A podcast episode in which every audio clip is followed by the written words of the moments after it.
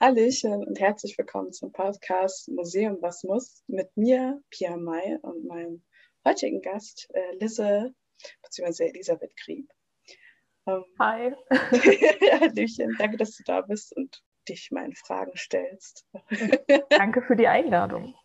Ähm, genau, worüber reden wir heute? Wir reden über Museumsarbeit, beziehungsweise wie sind Museen überhaupt entstanden, was ist ihre Geschichte und dadurch, dass Museumsarbeit natürlich Teil des Museums ist, fangen wir ganz von vorne an, damit wir gut erklären können, wie das Ganze entstanden ist. Zuerst einmal, wann war das erste Museum? Ja, die äh, Museumsgeschichte wie die Geschichtswissenschaft generell fängt ja gerne in der Antike an mit dem Museum, was im Prinzip Tempel oder Tempelanlagen war, in denen ein Tempelschatz gehortet wurde und auch ausgestellt wurde. Meistens bestand der dann auch aus Kriegsbeute, die man gegebenenfalls eingesammelt hat. Und die wurde auch bei Prozessionen dann gezeigt, zum Teil auch zusammen mit Sklaven, die man eben gleichzeitig erbeutet hat. Also wie in einem Asterix-Comics. Sie dann alle so, schaut her, was wir erbeutet haben. Genau, genau. Also die, die, Öffentlichkeit konnte daran eben teilhaben, was man als Gesellschafter äh, in einem Krieg vollbracht hat. Das war eine mhm. Machtdemonstration erste also, Güte. Das war vor allem Repräsentation, Machtdemonstration und auch so eine Art Nationalität zu sagen, ich habe das erbeutet, wir sind sehr stark als Nation. Oder als genau. Und durch die Verbindung mit den Tempelanlagen und äh, der Weihung verschiedener Götter, also man hat natürlich da immer Göttern für gedankt, wenn man, wenn man äh, im Krieg gewonnen hat. Und äh, da kommt dann einfach auch diese sakrale Komponente noch mit hinzu. Okay, das heißt, es ist nicht nur nicht nur eine weltliche Macht, sondern auch die göttliche Macht, könnte man sagen. Okay, das heißt, genau. es, ging dann, es ging vor allem um diese, diesen Machtaspekt. Okay, geht das dann, wie geht es dann weiter? Weil ich glaube, wir haben heutzutage nicht mehr so, dass man, dass wir als Person durch die Länder streifen und Sachen mitnehmen und sagen, wow, schaut doch mal her, ist das nicht toll aus? Oh, darüber würde sich natürlich auch wunderschön debattieren lassen. Aber wenn man sich den Verlauf äh, weiter anschaut, dann sind tatsächlich die Kreuzzüge. So ein weiterer Faktor, wo ganz viel eingesammelt wurde und äh, in den Westen gebracht wurde. Dann auch wieder mit diesem religiösen Hintergrund. Also das alles fand natürlich in diesem christlichen, katholischen Rahmen statt und wurde dann in den Kirchenschatzkammern aufbewahrt. Und natürlich auch da wieder die Machtdemonstration der Kirche oder auch dann ein bisschen Meter der Macht Gottes, der diese Schätze dann unterstanden was ich mir so mit denke, es ist eher sehr dieses Göttliche, dass man einen Grund, der Grund war immer zu zeigen, dass man besser ist als die andere. Und das geht ja dann auch weiter mit den Kunst- und Wunderkammern, die ich persönlich für eigentlich am faszinierendsten finde und für ganz viele als so die wirkliche Geburtsstätte gesehen wird. Denke ich mal, das Museum nicht so ganz das Ding war, wo man sagen kann, okay, da kommen die Museen her, sondern eher die Kunst- und Wunderkammern. Ähm, was war das für ein Phänomen? Ähm, da haben Adelige den Makrokosmos im Mikrokosmos darstellen wollen. Also die, die Welt, das Wissen der Welt durch Objekte, die sie gesammelt haben, in ihren eigenen reich geschmückten vier Wänden gezeigt und auch einander gezeigt vor allem. Es gibt da ein sehr cooles Zitat von Damien Hirst.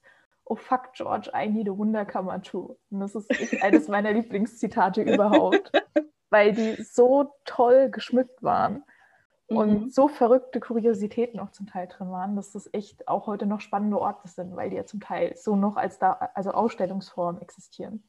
Ja, also für unsere Zuhörer zum Beispiel in Innsbruck gibt es immer noch, glaube ich, die erste Kammer, äh, die erste Wunderkammer, könnte man fast sagen, von den Habsburgern, also der Auf Schloss Österreich. Ambras ist das. Ne? Genau, auf Schloss Ambras. Ja. Auch ein wunderschönes Schloss, kann ich echt nur empfehlen. Also der Eingang dazu sieht total total klein aus und dann kommst du in so einen riesigen Innenhof und als ein riesiges Schloss und verschiedene Anbauten. Es ist wunderschön und da kommt man dann oben zur Wunderkammer und auch schon davor, da gibt es so eine Rüstungssammlung auch und die haben eine Porträtsammlung von allen Habsburgern. Diese Ahnengalerien äh, sind auch so ein sehr starkes Sammelverhalten für die, für mhm. die Neuzeit, die frühe Neuzeit. Mehr also Neuzeit, also, Barock. Zu zeigen, wie die Familie sozusagen wächst und dass man als Dynastie weiter existiert. Genau.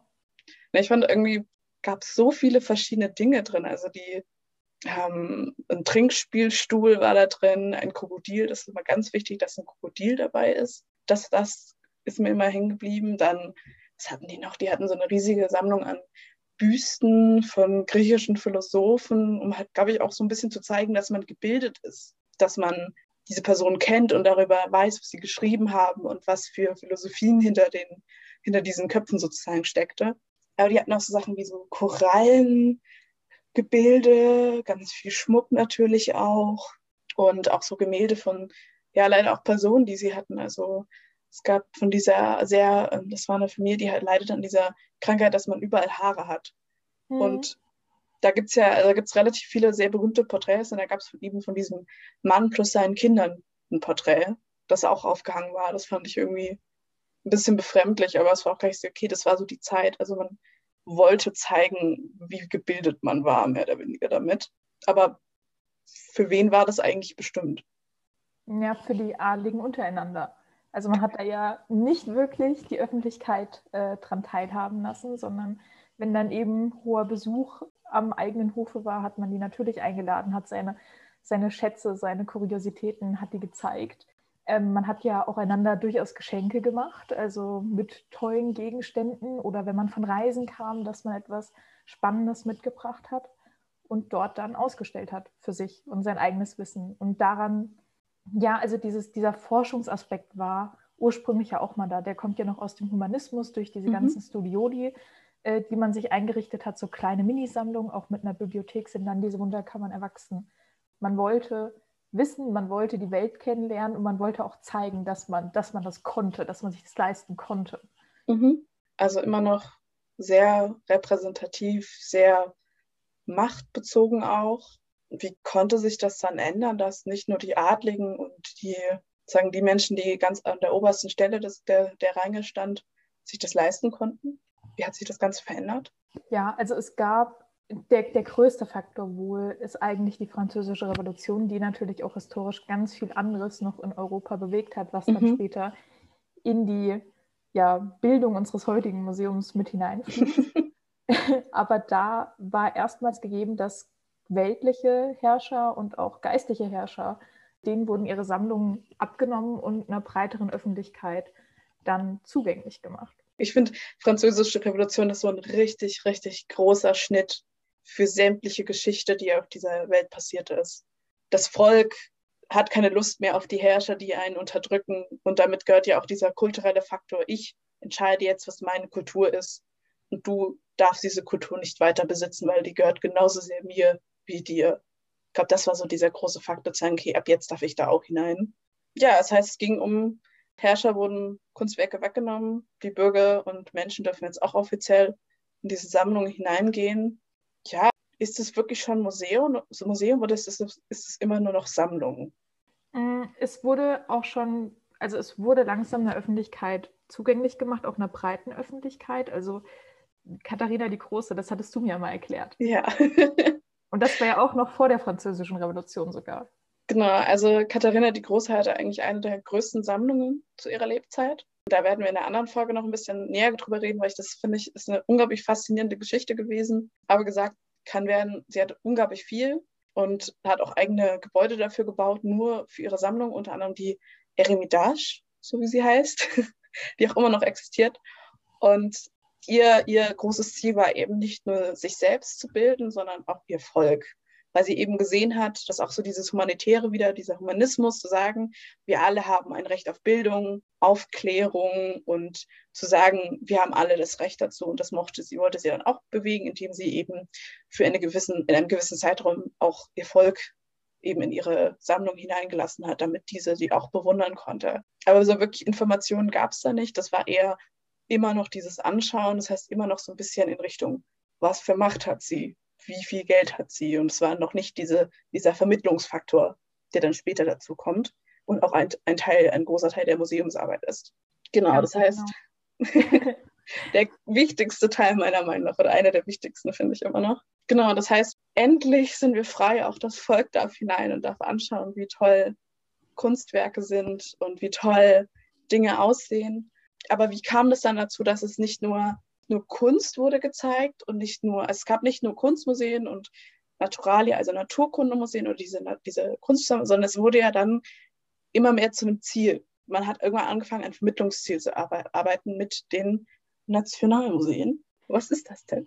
ähm, ja, man kann, ich weiß nicht, ob man da wirklich von einem Vermittlungsziel sprechen kann, wie wir das heute als Museologen definieren würden. Aber ja, natürlich. Äh, das eben losgelöst durch die, durch die Französische Revolution fanden dann deutlich mehr Nationalbewegungen in ganz Europa statt. Und Deutschland ist ja einfach eines der glühendsten Beispiele dafür, weil in dem Sinne, um eine deutsche Einheit, um eine Identität zu schaffen, also erstmal wirklich dieses Deutschland, wie wir es heute dann kennen sollten oder wie man das damals auch als Einheit verstanden hat, musste man erst schaffen. Und dafür wurden Nationalmuseen gegründet, um eben diesen Nationalstaat, wie man ihn gerne hätte, zu zeigen, dieses Identitätsgefühl zu generieren auch erstmal.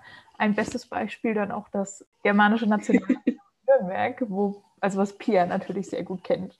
Ja, ähm, ich glaube, man muss da so ein bisschen in diese Zeit zu gehen. Man muss ja auch sagen, dass Deutschland sah komplett anders aus während der Zeit. Das ist das 17., 18. Jahrhundert. Deutschland ist zerstückelt in kleine Staaten und überall sind Herrscher und es gibt einen oberen König, aber natürlich haben die Herrscher in diesen winzig kleinen Gebieten immer noch mehr Macht als der große König oberhalb, könnte man fast sagen. Und dieses, um dieses Nationalgefühl zu schaffen, wurden eben diese Nationalmuseen gestellt, um zu zeigen, welche Nation wir eigentlich sind, was für Kulturschätze man hat. Im Falle von Nürnberg war das eben von, von Aufsatz, das war ein, ich glaube, ein Markgraf, nein, ein Freiherr, Entschuldigung, ein Freiherr, der ein Museum gründen wollte, um die germanische Kultur zu bewahren. Also wieder der Faktor bewahren sehr wichtig.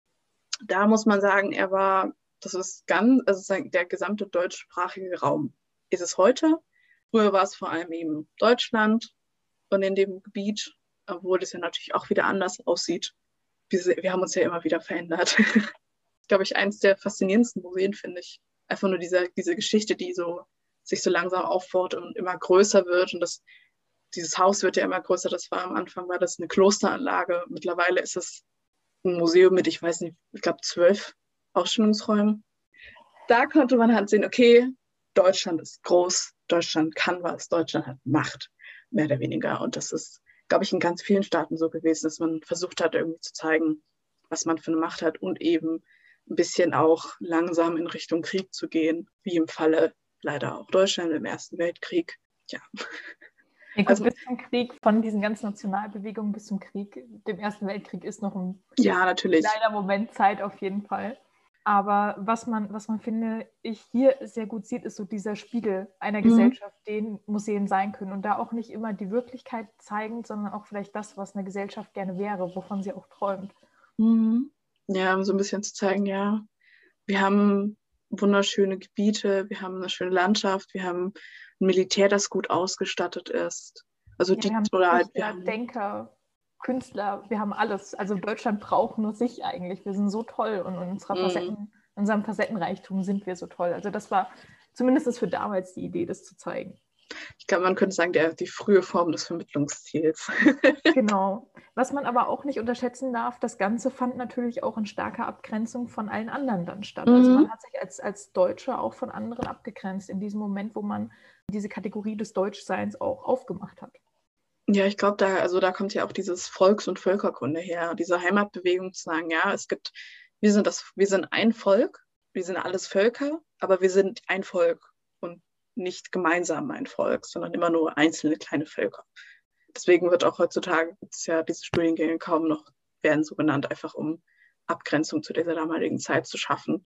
Und Was man auch, hm? genau, ja, nee, was man vielleicht auch nicht so aus den Augen verlieren darf, ist dann auch der universitäre Aspekt von Sammeln. Also gerade dann auch im 19. Jahrhundert mit den ganzen geistes- und kulturwissenschaftlichen Disziplinen, auch den Altertumswissenschaften, die sich immer mehr ausbilden. Auch Naturwissenschaften schärfen sich immer mehr. Also Chemie mhm entkoppelt sich von der Alchemie oder hat sich bis dahin schon entkoppelt und wird immer mehr verschärft. In diesem Sinne wird dann auch an Universitäten gesammelt und zum Teil der Öffentlichkeit auch gezeigt, weil man das Wissen durchaus auch gerne weitergeben wollte.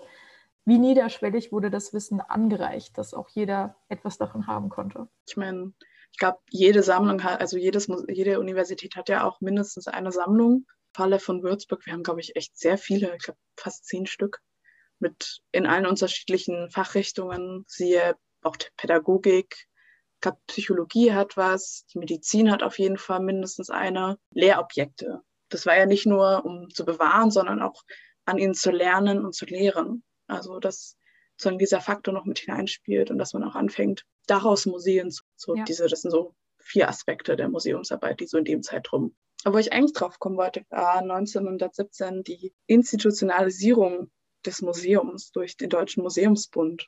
Was ich auch, also sozusagen, dass man anfängt zu sagen, okay, wie können wir Museen strukturieren oder wie können wir mehr, also sozusagen, wenn dass immer mehr Museen entstanden ist, wie kann man sie strukturieren? Genau, für Deutschland zumindest, mhm. also dann auch nur auf deutsche Museen bezogen. Und das waren eben auch vor allem, ja, in der Wissenschaft tätige Männer, auch vor allem, die äh, zu, der, zu dem Zeitpunkt noch in Museen und Sammlungen gearbeitet haben, weil selbst wenn eine Sammlung zu dem Zeitpunkt noch nicht komplett öffentlich war oder komplett öffentlich war, war sie nie ganz nicht wissenschaftlich. Also dieser wissenschaftliche Aspekt, dass eben Studenten daran geforscht haben, dass irgendwie Wissen weiter damit vermittelt wurde, jetzt auch nicht nur in der Ausstellung, das hat so auch noch stattgefunden. Langsam bilden sich auch diese, diese Säulen, also so, so eine Art Basisen von Museumsarbeit raus. Also wir vermitteln, wir forschen und wir lehren und wir bewahren auch die Dinge, die wir haben. Also langsam sich so gefestigt haben. Genau, dann kommen wir leider zu einem großen Schnitt und zwar den Ersten Weltkrieg, dem Zweiten Weltkrieg. Den Ersten Weltkrieg haben wir ja schon fast übersprungen. Da ändert sich das Ganze, finde ich, ein bisschen, weil man ab jetzt wirklich starke Ziele hatte. Siehe, man wollte zeigen, auch wieder diese Nationalmuseen, man wollte zeigen, wie gut man ist. Aber in dem Fall wollte man wirklich auch aktiv zeigen, wie schlimm andere Dinge sind, wie eben auch die entartete Kunst. Und diese Ausstellung, die ich übrigens faszinierend finde, einfach zu sagen, okay, wir stellen jetzt die Dinge aus, die wir als schrecklich empfinden oder die wir als hässlich empfinden und die nicht deutsch sind, mehr oder weniger. Einfach so dieses. Ja, also auf jeden Fall. Diese Ausstellungen waren ja natürlich nur ein kleiner Teil von einer riesigen Propagandamaschinerie. Und dementsprechend, also meiner Meinung nach, waren diese Ausstellungen zum einen natürlich die Abgrenzung, um zu zeigen, das ist nicht das, was wir sind, das ist unter unserer Würde sozusagen. Mhm. Oder das heißt sozusagen für diese Zeit leider sozusagen. Und dann auch dieses bei diesen Ausstellungen gesehen werden. Also dass man dann auch als äh, Form linientreu gelten kann, weil man eben da war, weil man sich gegenseitig dort gesehen hat. Hm, auch so gezeigt hat, dass man sich da durch dieses Hineingehen auch abgrenzt von dem, was gezeigt wird, beziehungsweise irgendwie sich kritisch äußert, was ja auch sagen, das ist ja sehr kulturbildend auch, sich nicht nur national bilden, sondern auch kulturbildend zu sagen, dass diese Form von Kunst nicht die Kunst ist, die wir als Kultur, als unsere deutsche Kultur empfinden. Also es genau. ist ein sehr, oder sehr groß finden sollen. ja, auch. Weil mhm. es war ja in den 20er, 30er Jahren durchaus noch ein riesiger Teil, der eigentlich dazugehört hat. Und jetzt plötzlich eben nicht mehr. Und das musste man den Leuten durch diese Ausstellung auch mit sehr, sehr viel Nachdruck im Endeffekt sagen. Das heißt, das ist im Grunde genommen sind Museen langsam oder Ausstellungen manchmal langsam wirklich so ein sehr, sehr wichtiger Teil. Genau, das heißt, leider haben wir jetzt sagen, wir gehen jetzt, wir springen jetzt wieder, wir kommen jetzt auf die ein bisschen auf so ein bisschen internationale Sache und zwar die ICOM, das ist eine der, ich glaube, die größte Museumsvereinigung der Welt. International Conference of Museum. No, International Council of Museums. Die ich ICOM, sag's ja. immer falsch. die wurde 1947 gegründet. Warum eigentlich? Weil ich glaube, da kennst du dich ein bisschen besser aus. Warum wurde die denn gegründet? Die wurde in Frankreich gegründet, der International Council of Museum, weil äh, das auch wieder um da vielleicht auch Geschichte, geschichtlich größere Strömungen zu suchen. Gerade mit dem Ende des Zweiten Weltkriegs tritt so diese Phase der Globalisierung weiter in den Vordergrund. Also da passiert kulturell ja ganz, ganz viel aufgrund dessen. Auch die Gründung der UNESCO und so Sachen mhm. ähm, stehen damit in Verbindung, aber eben dann auch auf musealer Ebene ne, einfach die ICOM, um sich besser untereinander auszutauschen wobei Deutschland ja am Anfang aufgrund der Kriegsschuld nicht mitmachen durfte und erst 1953 dann beigetreten ist. Ja, also ich finde es auch verständlich zu sagen, wir schauen jetzt, wie ihr euch so entwickelt, bevor ihr sozusagen mit hineinkommt. Das heißt, es, ist, es ging wirklich darum, nicht mehr wie dieses Volks und Völker, sondern gemeinsam. Eine Menschheit, die ein gemeinsames Ziel hat, und zwar unsere Kultur zu bewahren und ein gemeinsames Ziel zu entschaffen. weiß, also würde ich jetzt nicht unbedingt zu unterschreiben. Okay. Man hat halt sich, also man wollte zumindest mehr zusammenarbeiten. Das hat mhm. ja gerade auch auf französischer Seite mit den Alliierten, das hat ja schon davor in vielen Aspekten stattgefunden. Aber ob es dann wirklich darum ging, die Menschheit so als, als eine Kultur darzustellen, ich glaube, an dem Punkt war man noch lange nicht. Ja, also ich kenne mich ein bisschen mehr mit der UNESCO aus. Bei denen ging es halt wirklich darum, ein, ein, die Menschheit genau. irgendwie zu einen. Dann vielleicht muss man es ein bisschen abtrennen. Aber auch sehr spannend zu sehen, dass die UNESCO und die, ähm, die ICOM wurden ja fast gleichzeitig gegründet, haben aber sehr, also ähnliche Ziele, aber doch ein bisschen, noch ein bisschen gekappt voneinander, wo sie ja eigentlich ähnlich arbeiten, teilweise. Obwohl die ICOM natürlich eher auf Arbeitende bezogen war und die UNESCO eher auf Bewahren von den Dingen, die wir als Menschheitskulturen bezeichnen können. Ja, aber das ist ja das, was Museen schon häufig, also eigentlich schon immer gemacht haben, Dinge mhm. bewahren, die für uns als Kultur wichtig sind, die wir gerne weitergeben möchten auch. Das ist wunderschön, wieder, wieder eine Säule entdeckt. das Bewahren, ja. Auf die Säulen der Museumsarbeit kommen wir gleich noch. Ja, also ich finde, dass wir jetzt ein bisschen vielleicht über, erstmal bevor wir über die E-Com-Definition reden, wäre es, glaube ich, ganz gut, wenn wir noch ein bisschen dadurch, dass jetzt wir im Geschichtsstrahl bei der Trennung Deutschlands sind, dachte ich, dass wir ganz kurz vielleicht den Unterschied zwischen der DDR und der BRD, wie Museen dort gearbeitet haben, noch ein bisschen klarer darstellen sollten. Da war es so, dass dann die Geisteswissenschaften vor allem die Museumsarbeit geleistet haben. Also es ging immer noch vor allem um das Forschen. Das Ausstellung machen war immer noch eine sehr wissenschaftliche Arbeit. Es ging nicht so wirklich, es ging nicht primär um die Besucher, die belehrt werden oder die Vermittlung erfahren, sondern es ging wirklich um die Geschichte oder die Ethnologie, Kulturwissenschaften. Es ging wirklich um Wissenschaft. Wie war das in der DDR?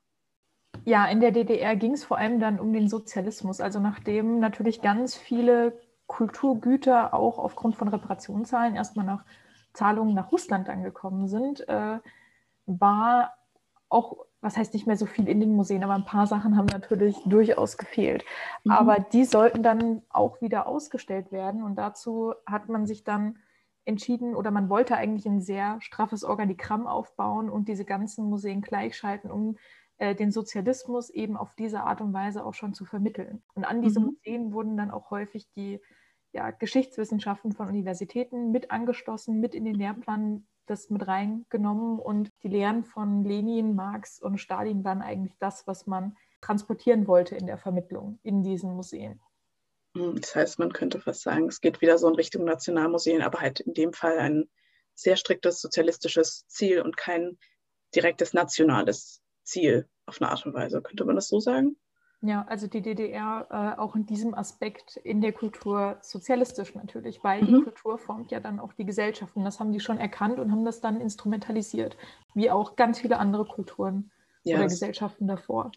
Was um. Ähm. man für die BRD vielleicht auch nochmal einwerfen muss, ist mhm. so dieses Schlagwort Entnazifizierung. Ah, ja. Ja, weil da gibt es schon häufig auch die Meinung, dass das in der musealen Welt nicht wirklich stattgefunden hat. Ich meine, auf der einen Seite, man konnte auch nicht jede Stelle mit jemandem ersetzen, der das gleiche Wissen hatte wie jemand, der einfach mit diesem rassistischen und antisemitischen Gedanken gut verseucht war, hatte. Mhm. Also man konnte die Leute nicht einfach austauschen. Und man hat das im musealen Zweig auch so ein bisschen übersehen. Also mhm. letztlich blieben dann an diesen wichtigen und hochrangigen Stellen auch noch nach dem Zweiten Weltkrieg die Leute, die es im Zweiten Weltkrieg darauf geschafft haben, die also von ja in diesem NS-Regime auf die Stellen gehoben wurden. Man hat dann aber auch versucht, ähm, gerade so kunsttechnisch auch an die Zeit vor der NS-Zeit anzuknüpfen. Also da die ganzen Sachen der entarteten Kunst und sowas dann wieder zu zeigen und wieder in den mhm. Kanon aufzunehmen nicht nur zu zeigen, wie das Ganze dazu kommen konnte, dass man auch zu sagen, okay, wir sind die nächste Generation, wir möchten es anders machen. Ja, also ich finde auch ganz spannend, wie man mit den Bauten umgegangen ist, die man dann noch hatte. Im Falle von Nürnberg, wir haben ja das ähm, Reichsparteitagsgelände, das wurde jahrelang dann nicht genutzt und man hat sich dann dazu entschieden zu sagen, okay, was machen wir damit? Dann gab es tausend Pläne und dann hat man sich dazu entschieden, okay, wir bauen in die damals noch Zeppelin-Tribüne eine Ausstellung hinein die sich eben aktiv mit diesem Thema befasst, aber nicht auf die Art und Weise zu sagen, du hast Schuld und die anderen haben Recht, sondern zu sagen, okay, das sind die Gründe, wie es dazu kommen konnte und das wollen wir nie wieder. Also man hat versucht, und das fand ich ganz wichtig zu sagen, dass man dann sagt, okay, man ändert sich auch. Man versucht zu reflektieren, wie unsere Vergangenheit dazu geführt hat, dass wir solche Dinge tun konnten überhaupt, wie ähm, Personen so, so einen Charme auch entwickeln konnten. Ähm, deswegen, ich kann nur empfehlen, ins Doku-Zentrum zu gehen in Nürnberg. Das ist wirklich fantastisch. Einfach zu sehen, wie sagen, man versucht, sie versuchen nie Schuld zu zerweisen. Sie versuchen zu erklären und danach auch zu sagen, dass es nie wieder passieren darf. Und das finde ich immer ganz wichtig. Aber ja. wenn wir schon bei so langsam in Richtung Gattungen gehen, also wir haben jetzt sozusagen, das hier ist eher so eine Geschichtsgattung, beziehungsweise die Geschichte zu erklären, weil wir haben bis jetzt noch nie über Gattungen geredet oder beziehungsweise, dass es nicht nur Kunstmuseen gibt oder Geschichtsmuseen oder Naturkundemuseen, sondern es gibt tausende verschiedene Arten von Museen. Das Museum ist nicht mehr abhängig von ihrer Sammlung, sondern vielmehr von einem Thema. Ich dachte, das werfe ich noch mal ein bisschen ein. Ja, was ich dazu eben sagen kann, ist, dass durch diese wissenschaftlichen Sammlungen, die ja dann auch der Öffentlichkeit zugänglich gemacht wurden, sich schon sehr viele museale Gattungen letztlich aufgebaut haben, also durch diese Ausbildung der wissenschaftlichen Disziplinen allein. Wie du schon sagtest, hier in Würzburg mit diesen vielen verschiedenen universitären Sammlungen, die wir haben, sieht man das schon sehr gut. Und dementsprechend gab es auch relativ früh schon Technikmuseen zum Beispiel auch. Oder dann Freilandmuseen. Da weißt du, glaube ich, noch mal besser Bescheid, wann die sogar aufgekommen sind. Ja, Freilandmuseen sind eigentlich lustigerweise in Schweden damals entstanden. Da hat man mit ähm, Schaustellern eben versucht, die bestimmte schwedische ähm, Regionen darzustellen. Und das ist dann langsam zu uns rübergeschwappt und ich kenne mich so mittelmäßig aus. Also ich kenne mich vor allem aus, wie das die, so die Aufbauten sind, um ehrlich zu sein, wie man solche Dinge aufbaut. Aber man versucht sozusagen Häuser zu nehmen, diese aus, ihre, aus ihrem Standort zu heben und dann in ein Gebiet zu stellen, um dort eben das Ganze wieder aufzubauen und dort eine Art Idylle zu erstellen, fast schon. Ich habe im Bad Windsheim gearbeitet, das ist das Fränkische Freilandmuseum. Die haben das Ganze in Regionen eingeteilt und dann sozusagen versucht, fränkische Regionen zu erklären anhand von Häusern, die eben äh, an bestimmten Stellen den jeweiligen Regionen halt auch standen. Hessen macht das auch, die haben eine andere Struktur, die haben, das den ist auch, ja. ja. der Hessenpark ist wunderschön, weil da ich rein, weiß. Oh. das, das ist der rein... Grund, warum ich jetzt in der Museologie bin, dieses ah, Museum, muss ich mal okay, so sagen. Okay. Ja.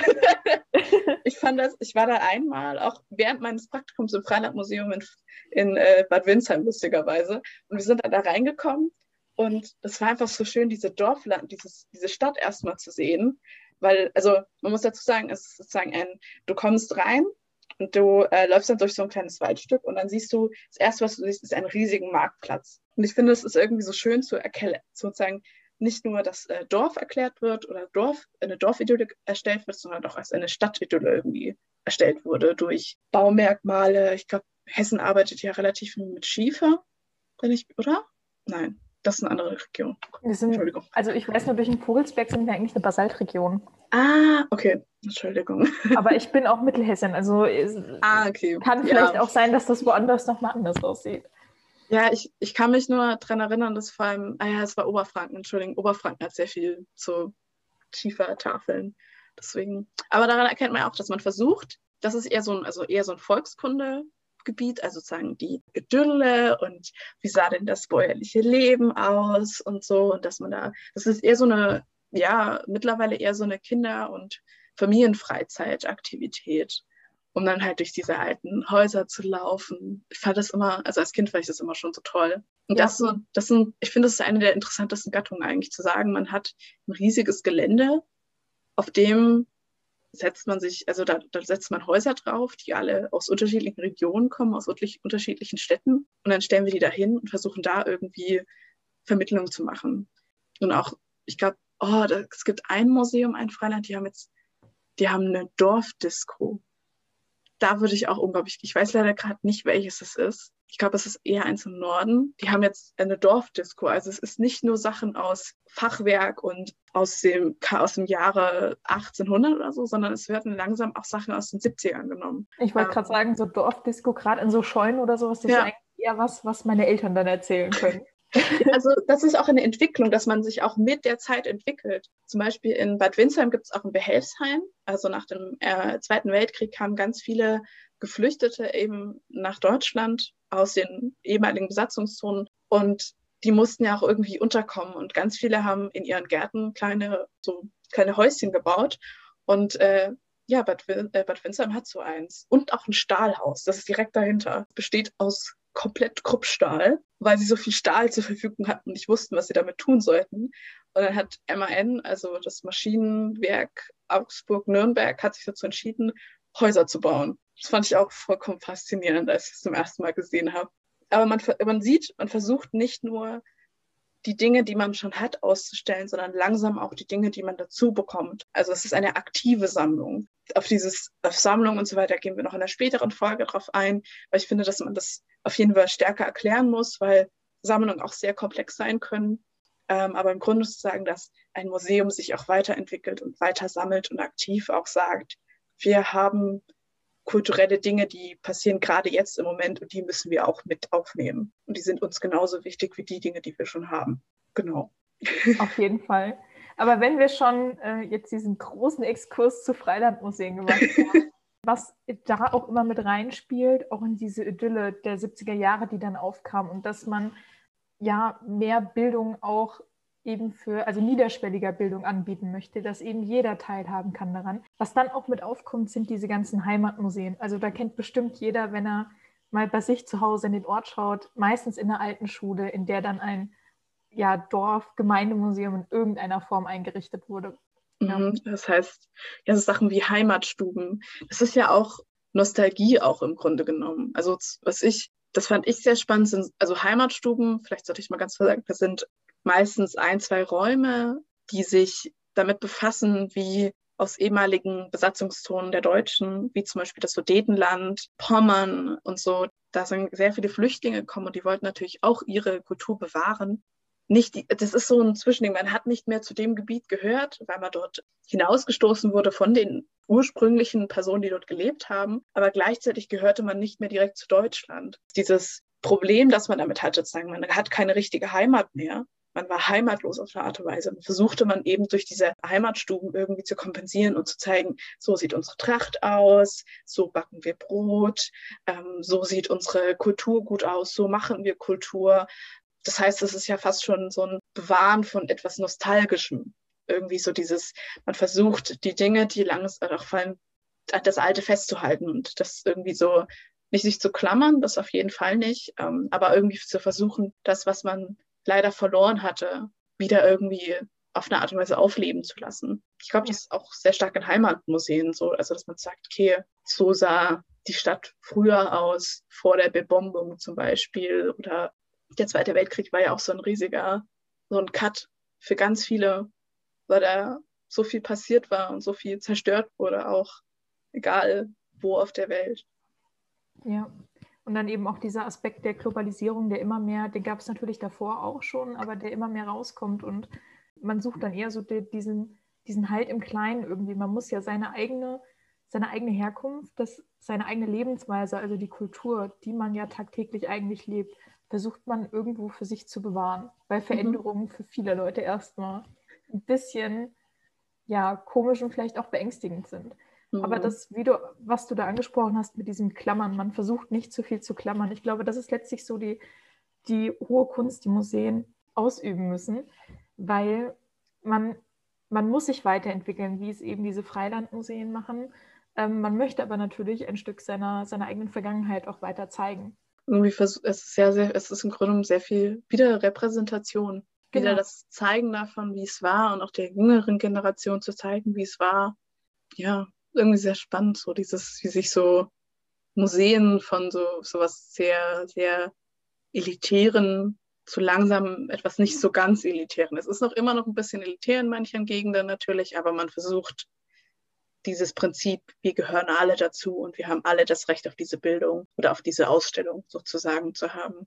Genau, und so kommen wir auch so ein bisschen vielleicht auf die Museum, die Säulen der Museumsarbeit oder die es durch die E-Com-Definition gab, obwohl es da auch wieder gerade sehr viele Veränderungen gibt. Im Grunde genommen ist die E-Com-Definition ist vor allem natürlich für Personen, die halt im Museum arbeiten, gedacht und zur Repräsentation von, von einem Museum oder von Museen als äh, Wissenschaft. Allerdings muss auch gesagt werden, dass sie relativ veraltet ist, weil man da sehr mit Strukturierung und Grenzen arbeitet. Also man sagt, okay, wir haben fünf Säulen, wir haben bewahren, forschen, lehren, sammeln und vermitteln. Also, oder? Wir haben äh, bewahren, also wir haben bewahren, sammeln, dokumentieren, vermitteln. Ah, dokumentieren. Okay, genau. Und das ist ja relativ stark getrennt. Und man versucht jetzt, gerade eben 2021, das Ganze ein bisschen zu lockern und zu sagen, dass ein Museum ein kulturschaffender Ort ist, dass diese fünf Säulen eigentlich miteinander verschmolzen sind und also nicht gegrenzt werden können, sondern miteinander vereint arbeiten müssen, um eine gute Ausstellung und eine gute Museumsarbeit zu schaffen. Also von der ICOM aus passiert da aktuell sehr viel. Man versucht eben, man versucht eben eine neue Definition zu finden und das ist halt sehr, sehr schwer, wie sich herausgestellt hat. Also der Diskurs ist immer noch aktueller denn je und weiterhin am Laufen. Was sich aber einfach schon gezeigt hat, selbst diese alte Definition konnten nicht alle Museen erfüllen. Also es, aufgrund von Engpässen in Ressourcen mhm. ähm, steht Forschen zum Beispiel in öffentlichen Museen vor allem immer sehr weit hinten an, obwohl das eigentlich ja der Ursprung ist, mit dem Wissen generiert wird. Gleichzeitig mhm. gibt es Ausstellungshäuser, die ansonsten wie jedes andere Museum auch operieren, aber keine stehende Sammlung haben. Die funktionieren durch Leihgaben beispielsweise oder durch eine tolle, toll gemachte Szenografie allein nur. Und das sind alles Sachen, sollen wir die jetzt nicht als Museen zählen, nur weil sie nicht ganz die Definition erfüllen. Und sowas mhm. muss man natürlich auch immer mit, mit im Blick haben. Ich finde, das ist, ähm, ich glaube, es ist einfach, dass die Welt sich verändert und die Museen sich langsam auch verändern und man anfängt zu hinterfragen, was man eigentlich hat und wie man das den Personen, die hineingehen, auch vermitteln möchte oder zeigen möchte. Ich glaube, das ist einfach eine natürliche Veränderung, könnte man sagen, die so ja, langsam voranschreitet. Man, man, reflektiert auch immer mehr, was man hat. Also nicht mehr, dass man alles in der Sammlung unbedingt zeigen muss, sondern dass auch mehr entsammelt wird, also Dinge ausgesondert werden, die man vielleicht nicht im eigenen Museum zeigen möchte oder für die es vielleicht einen Ort gibt, der einfach besser geeignet ist. Mhm. Dann natürlich so Sachen wie Raub- und Beutekunst, wo Pia auch schon eine Folge natürlich noch vorbereitet hat. Aber das sind alles Aspekte, die immer mehr in den Vordergrund treten, auf die man früher nicht so viel Wert gelegt hat. Auch so Digitalisierung, dass man anfängt, nicht nur Sammlungen intern zu regeln oder intern zu zeigen, sondern dass man auch aktiv eine Online-Sammlung hat, dass man einfach auf der Homepage zum Beispiel einen Begriff in eine Datenbank einschmeißt und dann plötzlich kriegt man tausend Objekte, die sagen, das hat damit zu tun. Und dass man auch zeigt, wie, wie Dinge miteinander interagieren. Das ist so dieses, dass es nicht mehr nur, dass man nicht mehr hineingehen muss, sondern auch man, dass man auch in seinem eigenen Zuhause Ausstellungen anschauen kann, die digital sind oder irgendwelche Angebote nutzen kann, dass man also anfängt, außerhalb seiner eigenen Mauern zu arbeiten und nicht mehr nur innerhalb dieser Mauern. Ich glaube, das ist so ein Faktor, der erst jetzt wirklich so aufkommt und so langsam seinen Weg in die Museumsarbeit auch bekommt. Ja, auf jeden Fall. Also gerade dieser Digi also Faktor Digitalität ist eigentlich schon etwas, was schon länger zur Debatte steht, dass es so eine neue Museum, Museumsära einläutet. Da glaube ich auch ein bisschen dran, muss ich sagen. Aber Museen sind immer ein bisschen hinten dran, was die neueste mhm. Technik angeht, weil der Fortschritt natürlich wahnsinnig ist, aber es eröffnet so viele Möglichkeiten. Und gerade jetzt durch die, durch die Pandemie, ähm, einjähriges Bestehen haben viele Museen es auch noch mal mehr gelernt, dass man mit, diesem, mit dieser Zeit gehen muss, dass beispielsweise auch Social Media perfekte Wege sind eigentlich, um mit einer Öffentlichkeit weiterhin zu kommunizieren, obwohl das vorher von vielen Museen zum Teil aufgrund von Ressourcen vor allem ja abgelehnt wurde oder einfach nicht, nicht geleistet werden konnte. Mhm. Das ist auch was, das habe ich bei der Diskussion um die Museumsdefinition auch mitgemerkt, dass immer mehr dieses Digitale, also dieses Dezentrale von einem Museum, dass es kein, keinen festen Ort mehr haben muss unbedingt, ähm, aber kann, dass das auch in den Vordergrund rückt. Hm, ich finde auch, also diese, ich finde, vor allem auf, das sieht man, glaube ich, sehr auf Instagram, dieses, dass man, dass Museen immer mehr sagen, hey, stellt doch mal Gemälde nach, die wir haben. Oder ähm, irgendwelche, irgendwelche so kleine Vermittlungsangebote, Bastelsachen, die man machen kann für Kinder, für, für alle. Also basteln müssen ja nicht nur Kinder, das können wir ja auch. das halt sagen, dass man anfängt zu sagen, hey, wir haben total, wir haben nicht nur das, die Objekte, die innerhalb dieses Museums sind, sondern wir haben das Wissen. Dosentelefon zum Beispiel machen oder erklären, wie das dann funktioniert und wie, warum das so und so funktioniert und ähm, dadurch irgendwas gestaltet oder ich finde es sehr spannend, die haben sich immer mehr, die versuchen immer mehr ein bisschen auch angenehmer, schöner, digitaler und nicht mehr nur Bilder, sondern auch wirklich Texte in diesen Bildern, in diesen kleinen Kacheln, dass man immer mehr versucht zu zeigen, was man eigentlich auch kann. Ja. Das finde ich ist so das, was ich immer so mitnehme, wenn ich auf Instagram rumscrolle und Museum gegoogelt habe. Ja, Instagram ist da ein großes Gebiet auf jeden Fall, mhm. weil das auf der einen Seite, das ist so ein Mischmasch. Dadurch, dass durch dieses Social Media eben sehr viel mit Interaktion stattfindet, ist es nicht nur Öffentlichkeitsarbeit, die da stattfindet, sondern auch ganz konkret Vermittlungsarbeit, die mhm. geleistet werden kann. Und das ist natürlich ein unheimliches Potenzial, das Museen nutzen können. Aber ich glaube, noch nicht jeder hat das so ganz realisiert, auch dass das diese zwei Schienen fährt. Mhm. Ich finde, das ist ein, also ich glaube, das ist jetzt ein wunderschöner Auftakt für diesen Podcast, zu sagen, dass Museum sich wandelt und verändert und wir langsam zu einer, ja, komplett anderen Arbeit übergehen. Ähm, ja, am Objekt, aber auch. eine interaktive Arbeit im Museum ist es mehr oder weniger. Das ist Museumsarbeit. Dann bedanke ich mich, dass du da warst, Lisse. Ja, es war ähm, sehr schön. Ja. Und äh, bis zum nächsten Mal.